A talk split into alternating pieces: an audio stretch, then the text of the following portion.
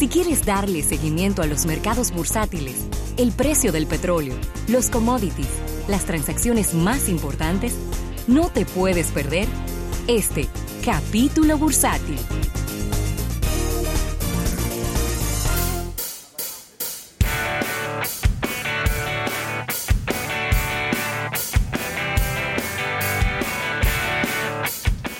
Bien, vamos a dar las gracias a nuestros amigos del Banco Popular. Banco Popular a tu lado siempre.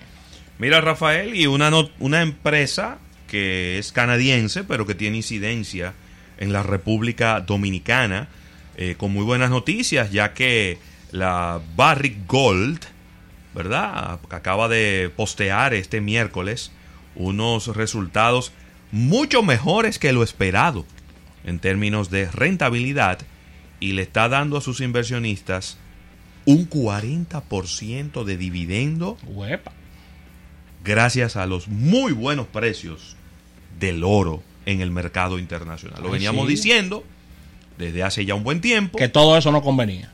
Que todo eso primero le conviene a Barrick. Sí, claro. ¿verdad? Barrick Gold. Y que luego, como el Estado Dominicano es socio de la Barrick en, en lo que es Barrick Pueblo Viejo, pues obviamente termina de favorecerle también a nuestra economía. Eh, recuerden que Barrick Gold es el segundo productor más grande de oro del mundo.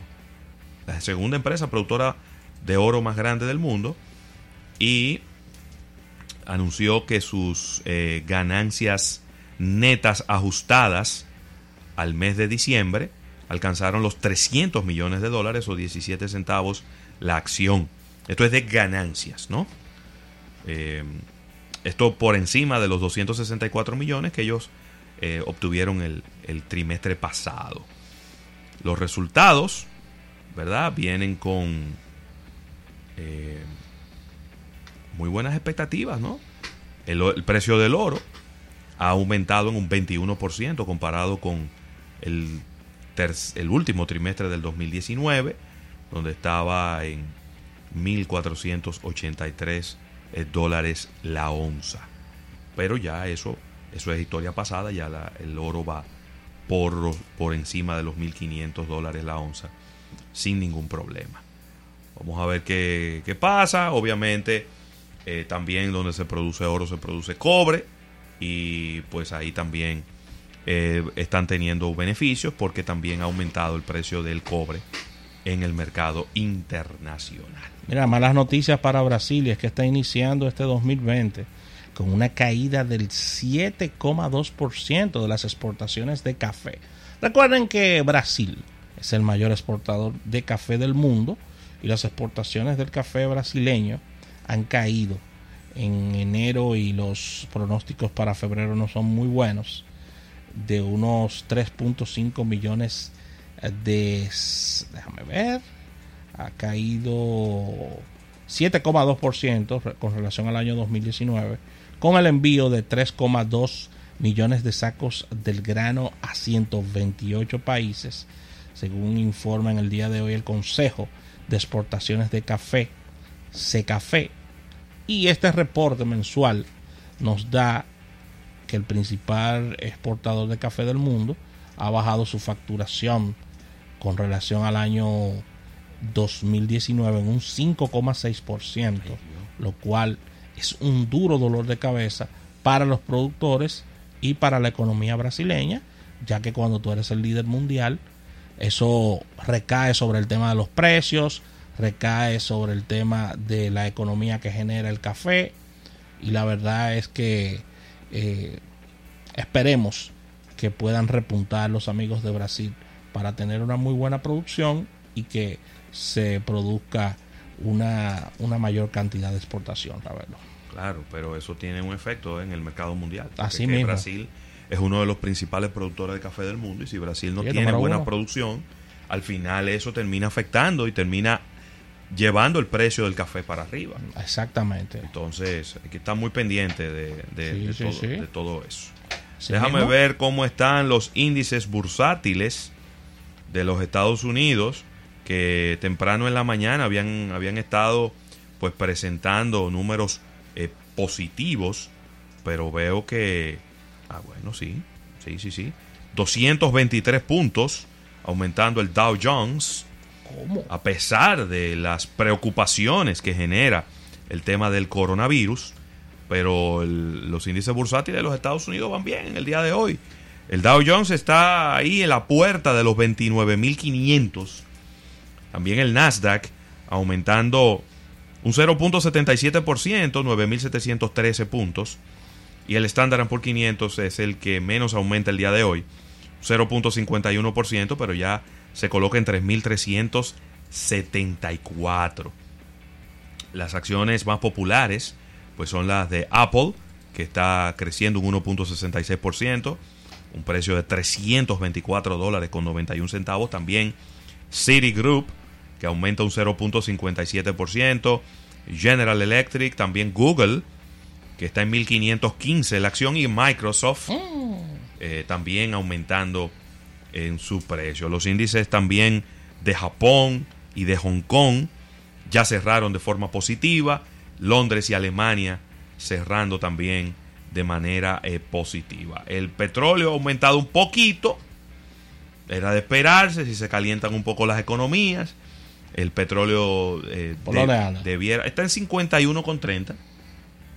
Ahí, que se quede ahí, Pero eso es un dólar más que la semana pasada. ¿eh? que quede ahí. para que estemos claros y que si vienen, si esta semana le ponen unos centavitos al a la gasolina, no tampoco no nos podemos quejar, ¿verdad? Que tienen cuatro semanas consecutivas bajando los precios de los combustibles en la República Dominicana. El oro, de como decía ahorita, 1.571 dólares la onza. Sin embargo, la plata está cayendo a 17 dólares con 49 centavos.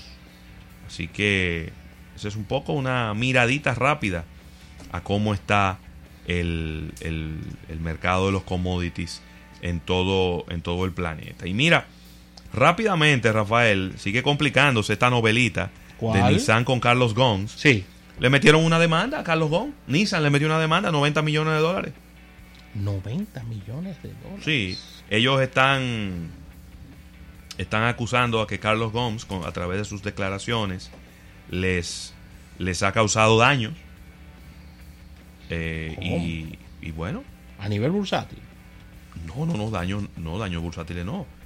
Daños, eh, daños a su reputación. Su reputación. Claro. Daños a su reputación. Entonces, eh, son 10 mil millones de yenes, que son 90 millones eh, de dólares. Y esos son los daños que cu- eso cubriría, ¿verdad? Los daños que el señor Gons ha infligido a la empresa a través de su conducta inapropiada y su fraude. Ellos siguen con la, con la teoría del fraude. Sí, sí, de- que él cenaba de noche con el ejecutivo y Nissan dice que espera que este, este monto se incremente, ¿verdad? Eh, para poder, porque parece que la, los, la Agencia de Servicios Financieros de Japón le va a meter una multa a Nissan por lo que hizo su ejecutivo dentro de la empresa. Y bueno, ahí, ahí vamos a ver qué pasa porque el señor Gons ha negado cualquier cosa mal hecha mientras fue la cabeza de esta empresa. Recordemos que Carlos Gons fue arrestado en el 2018 y ¿sabes estuvo- cómo que le dicen ahora? ¿Cómo? The Piano Man. Sí, y rafles. The Lo- Piano Man. y, y también no es ¿cómo que se llama el otro? El Houdini. Que un- un- estaba en un sitio y de repente apareció en el Líbano. Se desapareció en Japón y apareció en el Líbano, mi hermano. Genial esa salida. Sí, sí, sí, sí, sí. Eso de verdad que está complicado. Sin embargo, vamos a ver en qué termina esto porque se sigue complicando el escenario. Ya no tanto legal, pero al mismo tiempo financiero, porque son 90 millones de dólares. Ahorita empiezan a frizarle toda la cuenta al hombre en todos los lados. Por otro lado, y ya para, para finalizar por mi parte, WhatsApp anuncia que ha alcanzado los 2 mil millones de usuarios activos. Increíble. 2 mil millones de usuarios activos. Son ¿Son diarios o cómo es que son? Ahora, ahora tengo la... Como tú quieras ponerlo, es mucha gente. Eso es toda la cantidad de gente del millones, señores. En el año 2014 ellos celebraban que habían llegado a los 500 millones de usuarios. Entonces, en seis años, ellos pasaron de 500 millones a 2 mil millones. Cuadruplicaron la cantidad de usuarios activos. Yo recuerdo sido- cuando hablábamos aquí en el programa que WhatsApp era muy popular en la República Dominicana y en otros países de Latinoamérica, pero que había muchísimos países del mundo donde no tenían ni idea de qué era WhatsApp. Sobre todo los lo Estados. Unidos. En Estados Unidos la gente no usaba WhatsApp. Ya eso cambió. Eso cambió. Eso cambió, mi hermano. Ya todo el mundo sabe lo que es WhatsApp. Y cada día más gente usando WhatsApp. Dos mil millones de personas, estamos hablando, como del eh, 20%. 20, Sí. 22% de La la, población. población del mundo. Así es. Son siete- 20% de la población del mundo. Sí. Porque en el mundo hay 7 mil millones de habitantes. Entonces 2 mil millones anda por ahí, o 20, 20 y pico por ciento de la población del mundo. Eso es mucha gente chateando, Rafael. Mucha gente. Por eso que usted no se puede poner guapo cuando se frisa un ching. Así es. Así que con esta información cerramos este capítulo bursátil, dando las gracias a nuestros amigos del Banco Popular. Banco Popular, a tu lado siempre.